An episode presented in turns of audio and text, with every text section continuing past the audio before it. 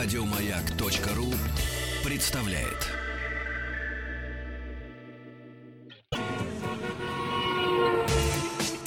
Супротек представляет главную автомобильную передачу страны. Ассамблея автомобилистов.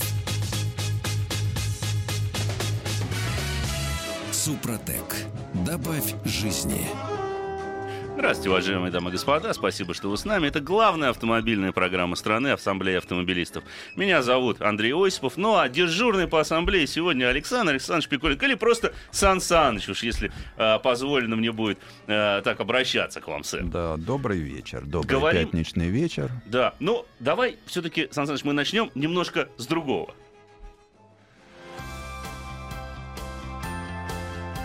Ралли. Шелковый путь 2016. Москва, Пекин. Главное автомобильное приключение года. И у нас на связи Елена Лисовская. Елена, алло, алло. Здравствуйте, дорогие друзья. Здравствуйте, здравствуйте. Ну, поделитесь последними новостями с ралли «Шелковый путь». Как там поживает, собственно, Супротек Racing и наши э, партнеры, можно сказать?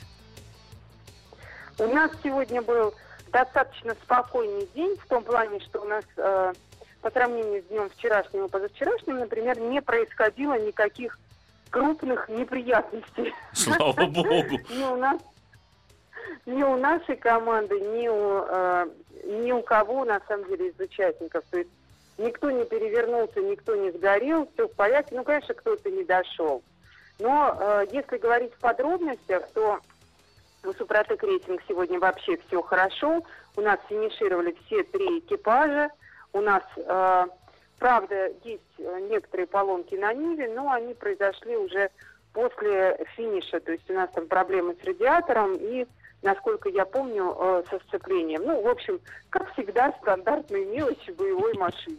Что касается креветки нашего самого быстрого экипажа, на данный момент самого успешного, они вообще прошли все контрольные точки, вообще все классно. А, Маша пропустила некоторые точки, но она финишировала.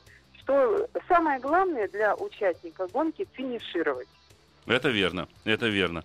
Ну что ж, спасибо большое. Мы э, будем следить, как у- желаем, конечно же, удачи. Лен, вы передайте от нашего имени э, Сан Санычу, собственно говоря, удачи экипажам, потому что осталось не так много дней до окончания гонки, и мы бы хотели, чтобы ну, все финишировали уж как минимум, и без происшествий э, обошлись вот, э, вот эти вот последние заключительные, скажем так, э, несколько дней марафона. Спасибо большое. Это была Елена Лисовская с прямым включением в Сралли Рейди Спасибо, Шелковый путь.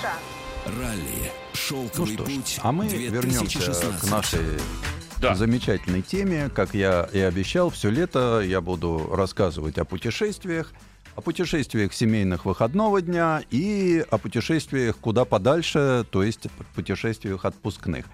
Э, В данном случае будет разговор о путешествии в мужской компании на серьезном внедорожнике. Мгм. Неожиданно для меня такая, в общем-то, внешне субтильная штучка, как э, Land Rover Discovery Sport, оказался очень неплохим внедорожником с хорошим зарядом, с дизельным двухлитровым 2,2, 190 мотором, сил, да, да. 190 сил, с девятиступенчатым автоматом, который, кстати, очень помогает в горных условиях, ну, в условиях бездорожья.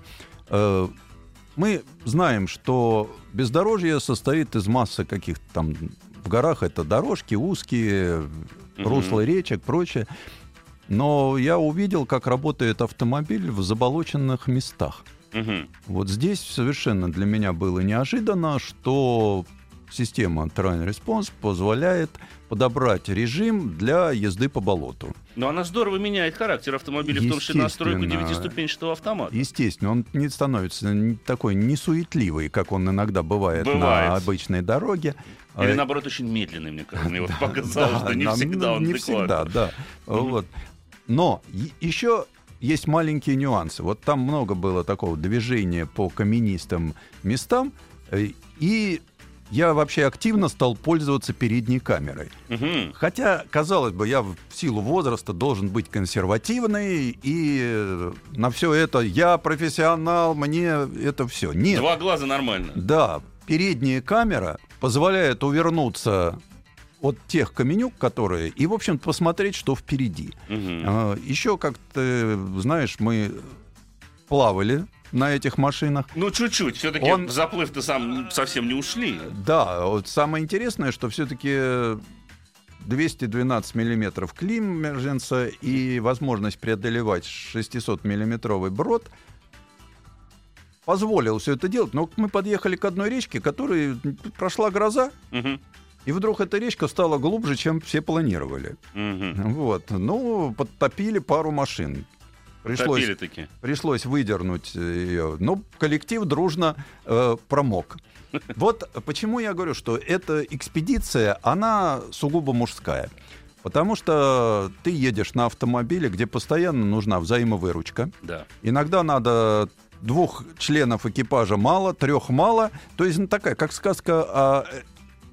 Ну, репке, Мгм. когда нужно взяться всем и машину просто доставить на протяжении 3-5 метров э, силой мужском таком плечо. Э, хотя ведь э, сама экспедиция проходила по красивейшим местам. Ну, казалось бы, ну что может быть в Кабардино-Балкарии, да?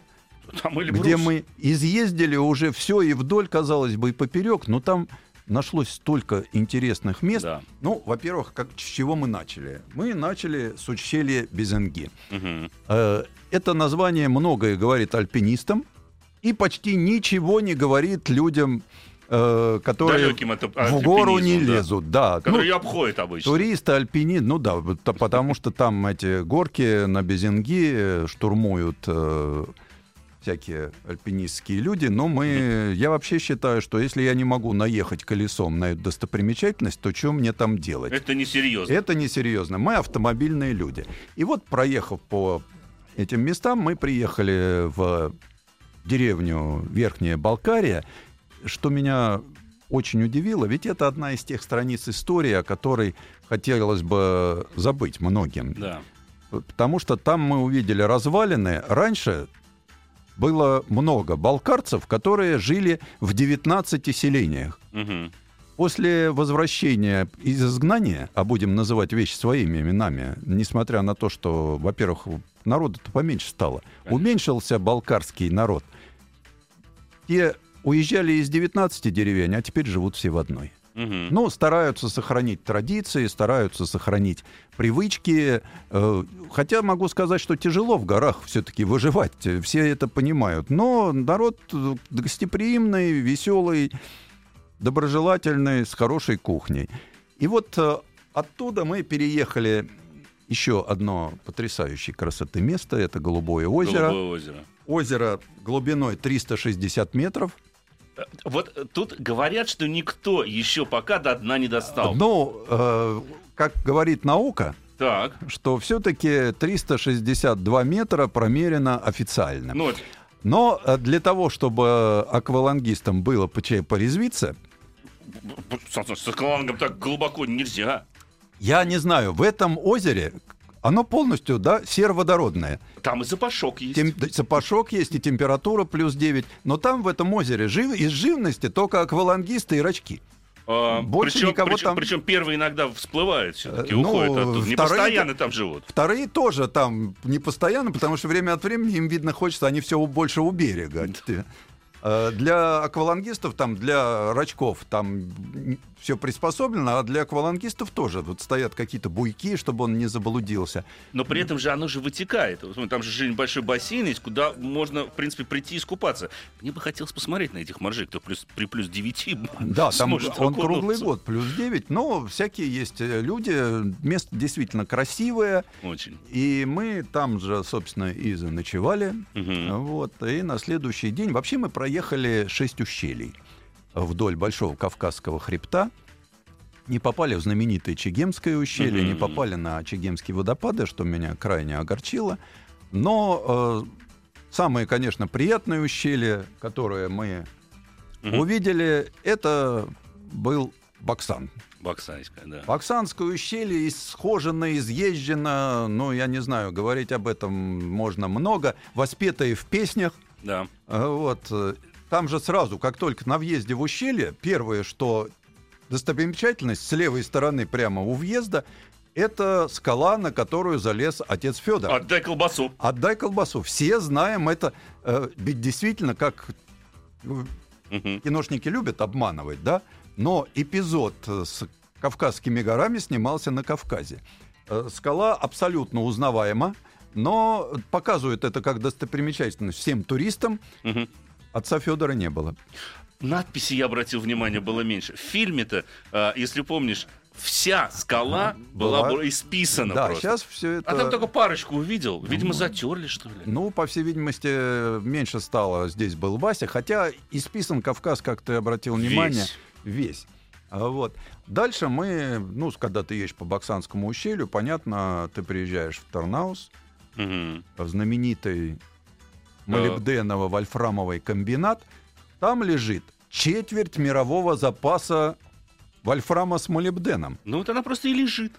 И оно лежит, потому что эффективные менеджеры Мгм. довели вот этот э, просуществовавший с 30-х годов комбинат, да, который там спасли от немцев. Он на немцев не стали работать люди. Мгм. Это к вопросу о выселении народов, да.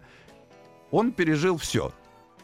И кроме э, 20 лет 90-х годов. стоит. 20 лет стоит. 20 лет стоит. Но чтобы понять, насколько это циклопическое сооружение, 20 лет не могут э, разрезать все на металлолом. Потому что это моногород. Да.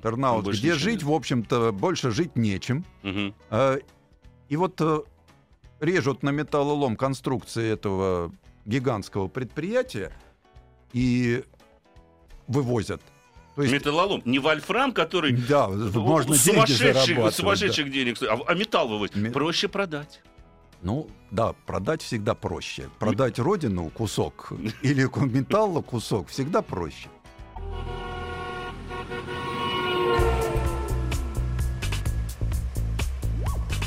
Голубое озеро, это я отвечаю, собственно говоря, смс-сообщение, это вот то самое э, озеро, которое находится, на самом деле, на высоте 809 метров над уровнем моря, является озером карстового, так называемого, а, происхождения. Именно поэтому там и сероводородом попахивает. Ну и да, и постоянная подпитка идет с нижних Конечно. слоев. Как бы мы ни говорили, что Кавказ старые горы, вулканическая деятельность там некая осуществляется.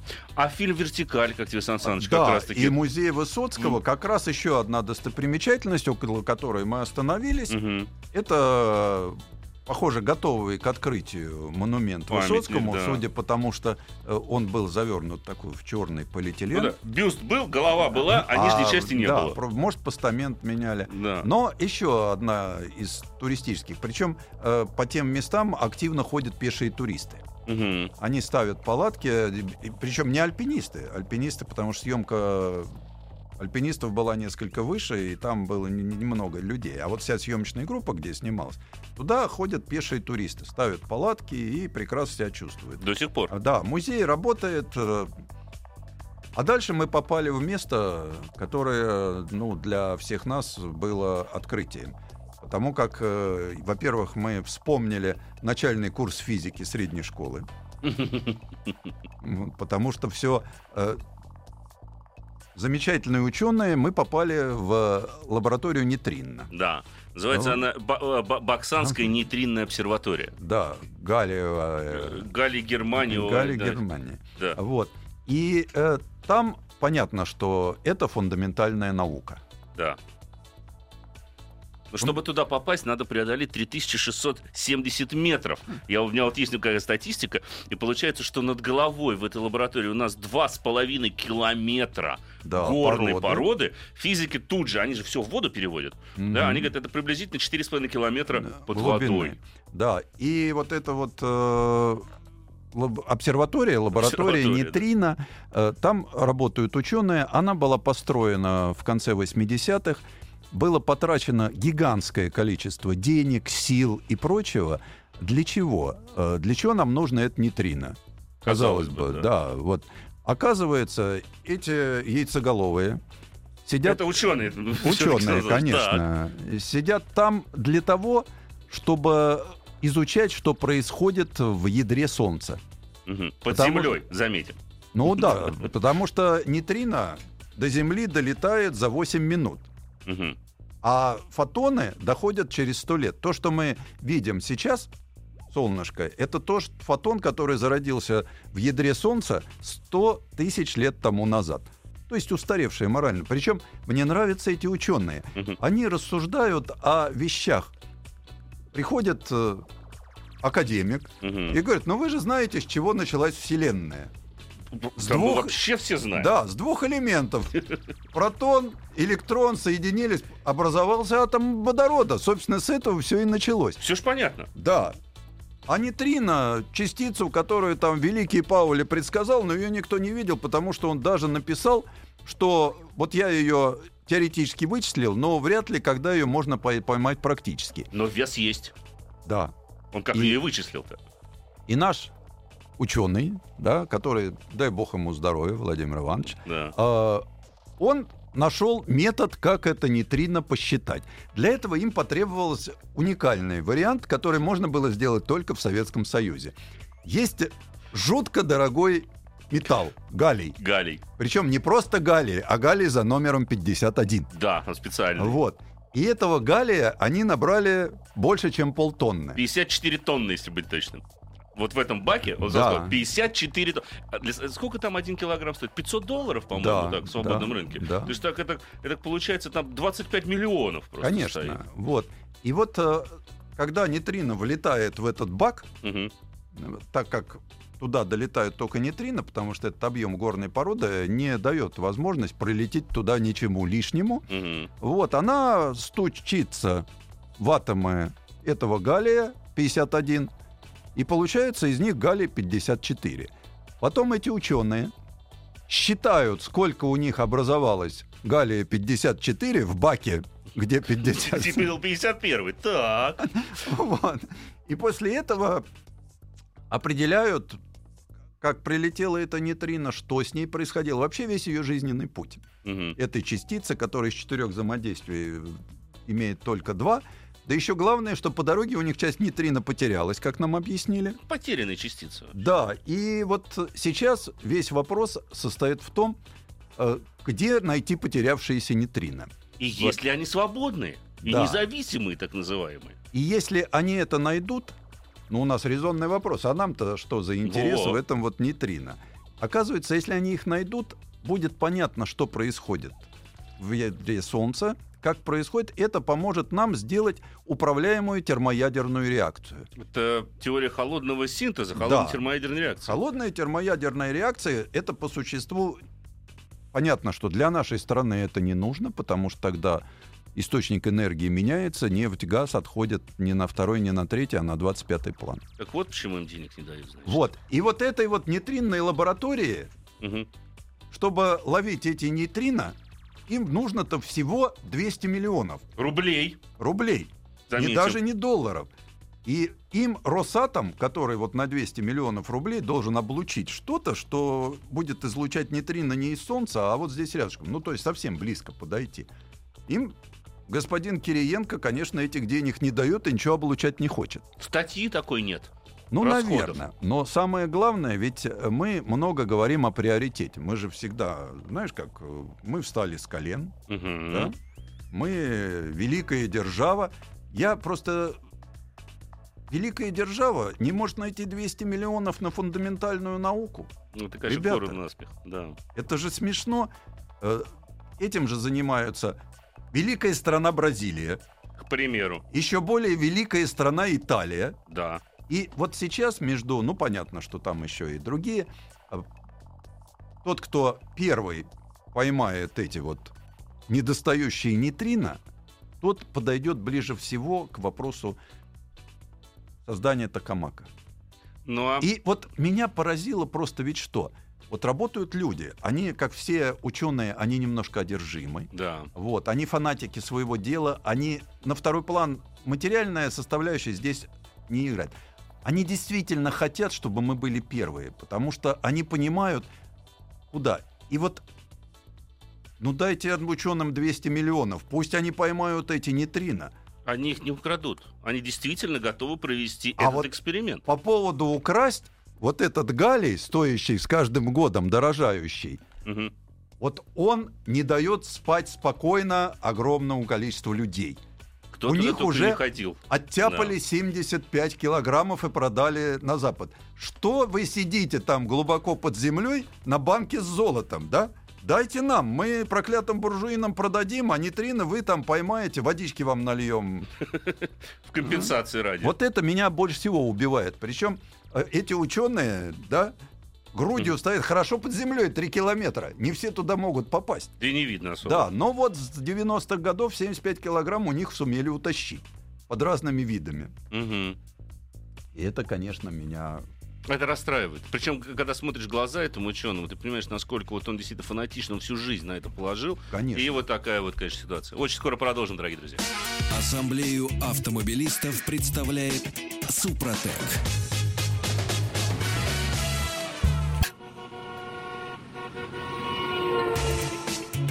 Супротек представляет главную автомобильную передачу страны.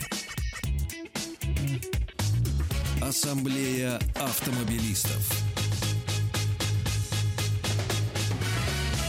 Супротек. Добавь жизни. Да, действительно, это ассамблея автомобилистов, и дежурный по ассамблее сегодня у нас Александр Александрович Пикуленко. Но сначала я должен сказать, что журналисты телеканала радио, э, «Россия-24» и радиостанции «Маяк» отправились в большую автомобильную экспедицию, чтобы проинспектировать дороги нашей страны и дать объективную информацию об их текущем состоянии. Рязань, Владимир, Нижний Новгород, Чебоксар, Йошкар-Ола, Казань, Ижевск, Пермь, Екатеринбург, Челябинск, Курган, Тюмень финиширует автопробег в начале августа в Омске.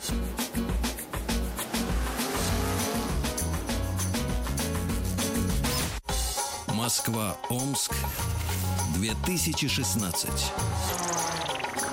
А, сегодня наша экспедиция находится в Йошкар-Оле. И с нами на связи специальный корреспондент телеканала «Россия-24» Алексей Конопко. Алексей, здравствуйте.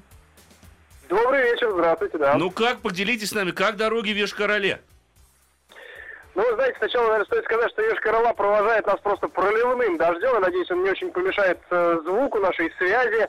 Ну, вообще же, Ешкаралу мы, конечно, ждали особенно, но, правда, с таким, скорее, шкурным интересом. Мы все знаем открыточные виды этого города, ведь здесь буквально на нескольких квадратных километрах можно посмотреть и Московский Кремль, и Венецианский э, дворец Дожи, и, ну, вот это все практически в натуральную величину здесь воссоздано. И интересно, что как раз там, в самом центре города, мы нашли самую аварийную дорогу. Мгм. А, там находится, ну, такой полуперекресток, полупешеходный переход, на котором за полгода пострадало 16 человек. Все-таки для города населением в 250-260 тысяч это очень много.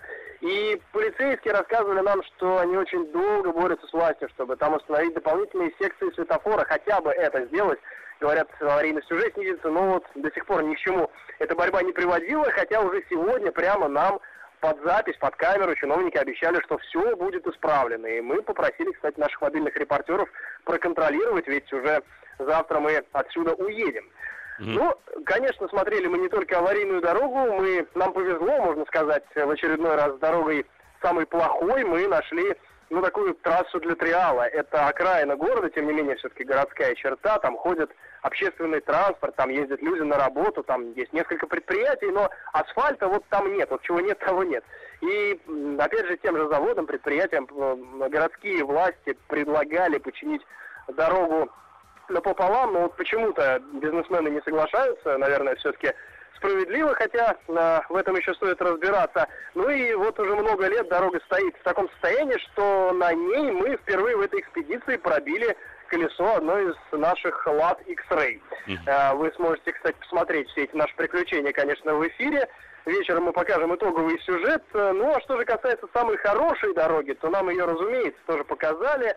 Теперь здесь кладут э, дорожное полотно с бетонным основанием. Говорят, дорога будет стоять гораздо дольше. Но, правда, вот когда мы пытались выяснить, стоит ли вообще тратить деньги, то логика несколько удивила. Ведь сама дорога с бетонным основанием, как рассказывали нам здесь, стоит вдвое дороже обычной. А вот гарантию на нее дают всего 5 лет, а на обычную 4 года. То есть получается Год стоимость разницы. вдвое Мгм. выше, а гарантия только на четверть больше. Ну вот почему так нам не объяснили. Конечно, возвращаясь к достопримечательностям города, очень хотелось нам здесь узнать, Почему же хватило на такие красоты, а на дороге не хватило, но высшего городского руководства мы не застали, то ли случайно, то ли нет. Ну, тем не менее, Отлично. Спасибо большое, Алексей. Я напомню, что ежедневные прямые включения с актуальной информацией и комментариями профессионалов смотрите в прямом эфире телеканала «Россия-24» и слушайте в эфире радиостанции «Маяк». Главная автомобильная передача страны. Ассамблея автомобилистов. Продолжим с нейтрино или дальше по маршруту пойдем, Сан Ну, Саныч? мы, познакомившись э, с э, обсерваторией нейтрино, я поговорил потом с коллегами, э, и в том числе с Андреем Осиповым, который там же Ну был. да, был, присутствовал. Мы все пришли к, к одному выводу, что физика ушла далеко от того, что мы учили в школе. И от нас. Вот, и, от- и вообще это уже для людей сведущих, но которые делают великое дело. Казалось, что нам, автомобилистам, да, до этого самого нейтрина. Но с другой стороны, появление управляемой термоядерной реакции позволит всем пересесть на электромобили, Мгм. не задумываясь ни о чем. И подзаряжать их ведь не надо будет, ведь тот же самый термоядерный синтез. Ну, я не думаю, что кто-то еще сделает такой компактный реактор. Хотелось бы, но уж не будем Это заглядывать, будущее. можно все-таки подзаряжаться. Мгм. Э, Мы тронулись дальше. Путь. Путь. Э, По пути мы нашли долину Нарзанов. Прямо, прям в буквальном смысле, в дорогие буквальном друзья, скажу. смысле, причем мне больше всего понравилась надпись на входе. Проход к Нарзанам. И э, довольно-таки замусоренное поле, в разных концах которого бьют из земли нарзановые источники. Вот уж где можно утолить жажду Нарзана. И да, ходят большое количество страждущих Мгм. э, с выражением лиц измученных нарзанами. По- по-. После пятого источника наступает. И мне, например, э, больше всего понравился нарзан номер один. Номер один. Он был самый... Был еще нарзан. Он И- назывался холодно кипящий нарзан. Это вот там, где круглый, где с- Да, да, да, да, да, да. из земли, он такой бьет, как будто кипит. Один э, нарзан вел себя неприлично, прорвал Трубу, трубу наглым образом. и поливая всех, кто хотел подойти близко, но народ бросался телом и банками на этот нарзан, поглощая его. Причем мне нравится объем посуды. Нет, чтобы прийти со стаканчиком. С бутылками. С бутылками, банками. Но есть, конечно, часть наших людей, которые потом рядом все это бросают. Вот это Э, неприятно. Вот это неприятно. Вообще, обратил внимание, что с вывозом мусора на Кавказе, вот в Кабардино-Балкарии, не очень хорошо, так же, как и с выпасом скота. Корова, превратившаяся в священное животное и гуляющая по федеральной трассе, где ему хочется, ну, вызвало у меня чувство легкого недоумения. Я понимаю, есть технологический процесс выпаса скота. Обычно крупного это рогатого. должна быть. Ну да, а там коровы выпас- пасутся непосредственно на проезжем полотне, Мгм. и у них как-то желание изменить траекторию движения при приближающейся автомобиле, оно полностью отсутствует, она его презирает. Причем вопрос, почему в данном случае не уместит. Она ведь не ответит. Да, и самое главное, что, опять же, э, навоз, которым они активно удобряют не окрестные поля, а местные дороги, они закрывают разметку на трассе.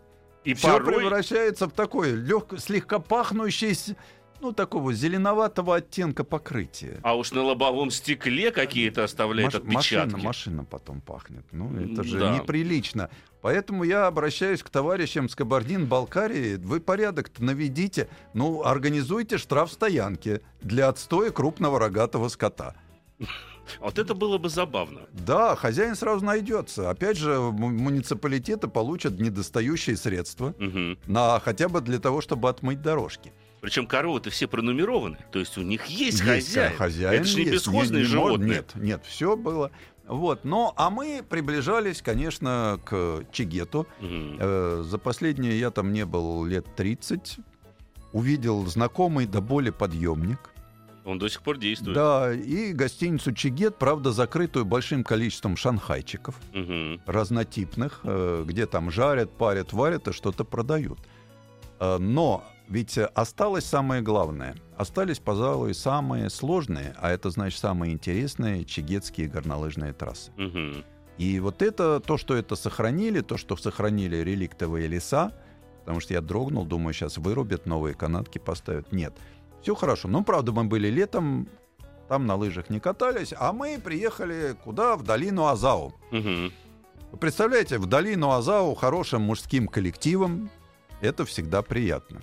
И вообще э, путешествие, вот туда не надо брать женщин и детей. Вот это не стоит того. Это все-таки те дороги, те места, они подразумевают мужское расслабление на природе. В хорошем смысле этого слова, ха- в конечно. самом хорошем смысле этого слова. И некую борьбу за существование, потому что, ну, чувствуешь, вылезая со всего этого, да, Мгм. ты все-таки чувствуешь, что ты сделал что-то такое, что ты не делаешь каждый день. Поэтому... Один нарзан из трубы с собственной тарой. Опять же, чего стоит. Вот. А дальше мы уперлись в эту достопримечательность под названием Эльбрус. Мгм. Вот, и решили его покорить. Ну, кстати, наверху-то катаются, снег там ведь лежит круглогодично. Да, и вот эти вот э, сумасшедшие люди, как нам рассказывали, кто-то идет наверх со сноубордом, кто-то с гири, один даже со штангой. Ну, это сумасшедшие люди. Ну, я не знаю, но... Причем после этого он поднимает штангу на Эльбрус, оставляет ее там. Как Они- местную А достопримечательность. несчастные инструкторы вынуждены гору чистить и тащить эту штангу обратно. Вот нет, чтобы ее спустить. Нельзя, ведь опасно. Ну, Да, но мы, правда, не изображали из себя классных, Альпинистов. потому что, ну, нет у нас такого навыка. Поэтому мы познакомились с замечательным механизмом. Кстати, я, как всегда, хочу напомнить, что на сайте Ассамблеи автомобилистов вы все можете посмотреть. Да. Мы познакомились с замечательным механизмом, который называется Растрак, Мгм. знаменитой фирмы Казборер. До этого я был знаком с ее продукцией в виде хороших туристических автобусов. А здесь я увидел Ратрак. Ратраки. И вот Ратрак совершенно спокойно подбросил нас на 4800 как раз к скалам Пастухова. Ну, от станции Мир, фактически, где Да, мы начали. Мимо приюта 11 Да. до скал Пастухова нас забросили. Причем ощущение было потрясающее. Меня, конечно, убило вот это вот геростратство, которое было совершено с приютом 11. Мгм. Он пережил 30-е годы, был построен, пережил войну, его даже фашисты не тронули, Не тронули. которые там стояли. Но в начале 90-х какие-то альпинисты Мгм. принесли туда бензин и подожгли такие геростраты. Нет, ну, это же знаменитая история, когда керосинка у него загорелась, но в отличие от фильма «Джентльмены удачи», а в данном случае человек не нашел ничего умнее, он начал метаться по этому приюту в поисках какой-то канистры с жидкостью, и он взял канистру с бензином. Да, И залить решил керосинку бензиновой канистры из бензином из канистры. Великолепно. Результат не заставил себя долго ждать. конечно. Приют До, сгорел. си- до сих пор погорельцы там, ну, пожарище так и осталось. И туда потихонечку носят стройматериалы. Уже вложили Фундамент уже миллионов. поставили, по-моему, Да, вложили сказали. несколько миллионов, но забросить на эту высоту. А Ратрак сбор оказался замечательным, с комфортом доставил всех туда. Э, Народ радостно высыпал на полянку. И Но решил, после- что здесь можно культивировать небрежные позы, бегая с одного плана, а планы там потрясающие. Налево Красота. повернул Эльбрус двухглавый, направо повернул большой Кавказский. Кавказский хребет со всеми этими знаменитыми Ужба, прочее, куда Мгм. там э, рассказывают и поют в песнях про это все. И вдруг э, как-то начинаешь понимать, что лучше не надо двигаться, вот лучше тут вот сесть, присесть, вообще не шевелиться. Я так постою. Да, у нас, кстати, э, там люди заболели этой самой горной болезнью. Так что пробыли мы там недолго, решили спуститься быстренько вниз. Увидели много тех, которые еще шли вверх. Но там, да, там люди действительно катаются, получают массу удовольствия. Но там нужно быть очень внимательным к погоде. А, потому что, помнишь, когда мы спускались, Сан Саныч, буквально начало образовываться облако над одной из верхушек Эльбруса. Прошло, ну, минут, наверное, 15-20. И там уже была огромная туча. Да. И спасатели тут же начали суетиться. И, к слову сказать, а, вот лично меня удивило то, что там работают все сотовые операторы. Причем Да, вот на я горе, поговорил с да, местными. телефон. Да, они сказали, что это элемент безопасности, потому что если вдруг а погода может испортиться быстро, а облако моментально а, лишает вас видимости, единственное, что остается, это позвонить по телефону спасателям, там спасательный отряд же прямо вот Да, рядом да. расположен, а, собственно говоря, с- со скалами Пастухова, а, чтобы они за вами вышли и спасли вас. И они же рассказали еще гениальную историю о том, что они поехали на слет спасателей где-то в Альпах, показали, как они работают на Эльбрузе, и французы просто сказали, ребят, ну мы как, как вы вообще там выжили?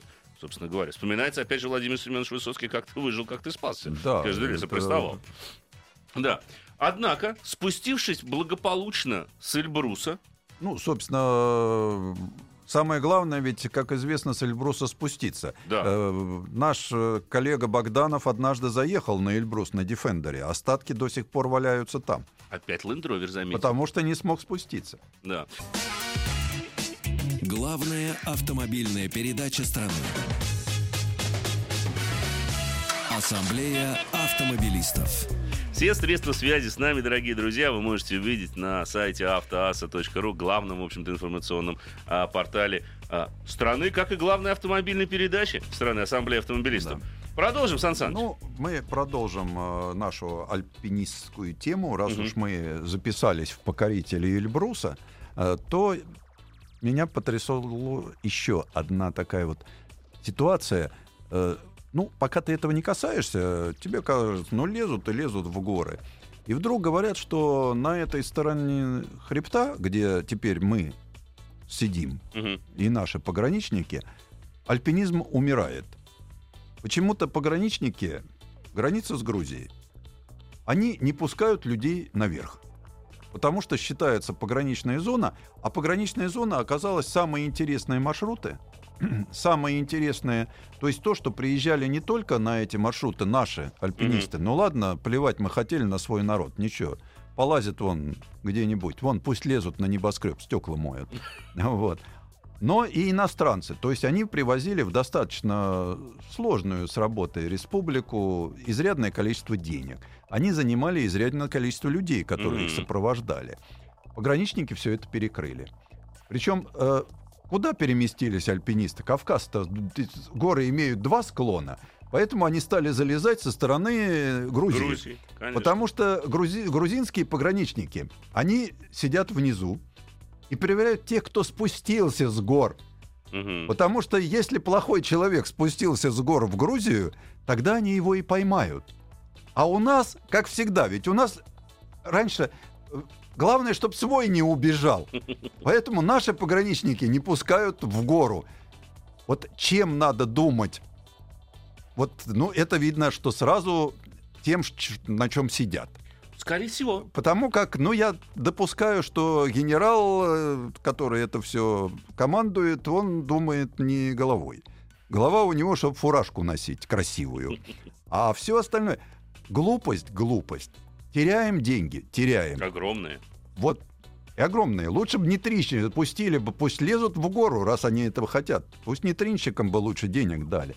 Это тоже вот такие вещи можно узнать только тогда, когда ты сталкиваешься с людьми, которые провели в горах всю жизнь, а потомственные эти альпинисты, которые по этим маршрутам водят от новичков, До Что, продвинутых уже. конечно. профессионалов. Почему? Не понимаю. Э, ну, а мы поехали в совсем заповедные места. Мы поехали на плато Кинжал. Причем там дороги кончились. Совсем. И здесь я как-то ведь э, к Land Rover Discovery Sport относился, ну, кроссовер, да, особенно когда ты знаешь, что у тебя там многорычажка сзади, Мгм. вот. И вдруг я понимаю, еще так смотришь, сзади висит банка глушителя, и ее, собственно, прикрывают только рычаги нижние. Ну, как-то всегда вот нижний рычаг.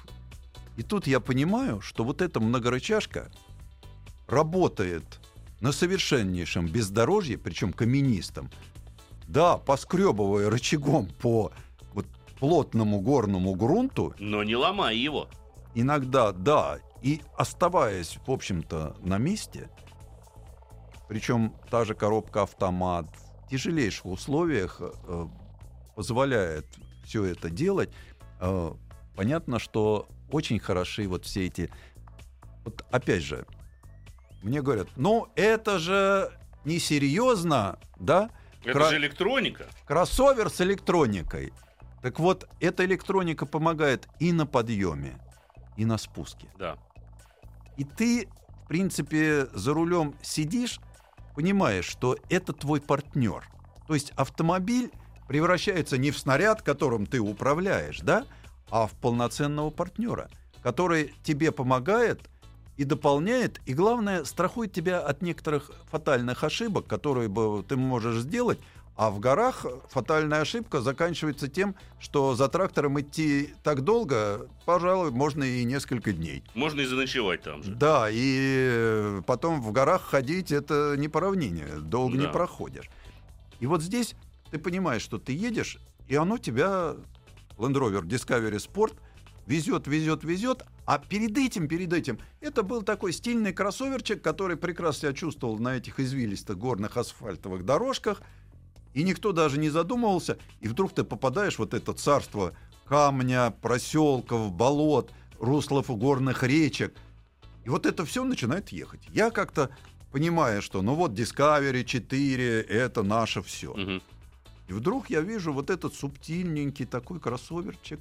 Прекрасно. Причем внутри ты сидишь, тебя, конечно, ну, потряхивает, покачивает, но ты комфортно себя чувствуешь. Кондиционер работает. Причем вот, э, Андрей, тихо. если ты обратил внимание, да, как хорошо сидеть сзади. Вот эта галерка, Да. когда ты видишь, ты не задавлен вот этими, а Да. когда ты видишь то, что у тебя э, хорошо впереди. То И есть, заднее сиденье очень удобно. Это, это не скамейка. да, задние сиденья, которые тебе позволяют даже подрегулировать. Спинку регулируется. И плюс еще остается приличное, Место для ног. да, вот это вот Конечно. для Конечно, людей это с нашим приятно. ростом это очень приятно. И вот мы по совершенно заповедным местам приехали к местным э, чебанам, которые живут на вольном выпасе. Вот бараны как раз-таки пасутся исключительно на травке. Да. Они на дороге не выходят. Причем там такие серьезные собаки, которым не интересны гости, а У интересны них другие заботы. барашки. Да, у них другие заботы. Собаки серьезные, очень помогают. Люди совершенно потрясающие. Э. Как живут люди, ну, представляете, они на все лето ушли в горы. Вот, и как там телеви- те- приезжает телевидение, Мгм. ставит камеру и к Чебану обращается. А там места, вот когда мы забрались на плато Кинжал, это то же самое, что ты видишь горы с самолета. Вот Вид сверху. да. Вот как в фильме «Хоббиты». Не надо ездить в Новую Зеландию. Здесь то же самое. Гораздо можно ближе и дешевле. ближе. Конечно. И вот телевидение, обращаясь, к- на- выставили на фоне пейзажа, поставили чебана. Мгм. Понятно. А, поставили чемодан- и сделали красиво несколько кадров. И спросили его, а, а о чем вы сейчас думаете? Ну, понятно. Спасибо большое, Александр Александрович Пикуленко, за такой интересный очень рассказ. И спасибо вам, дорогие друзья. Встретимся уже на следующей неделе. Счастливо. Ассамблею автомобилистов представляет Супротек. Еще больше подкастов на радиомаяк.ру.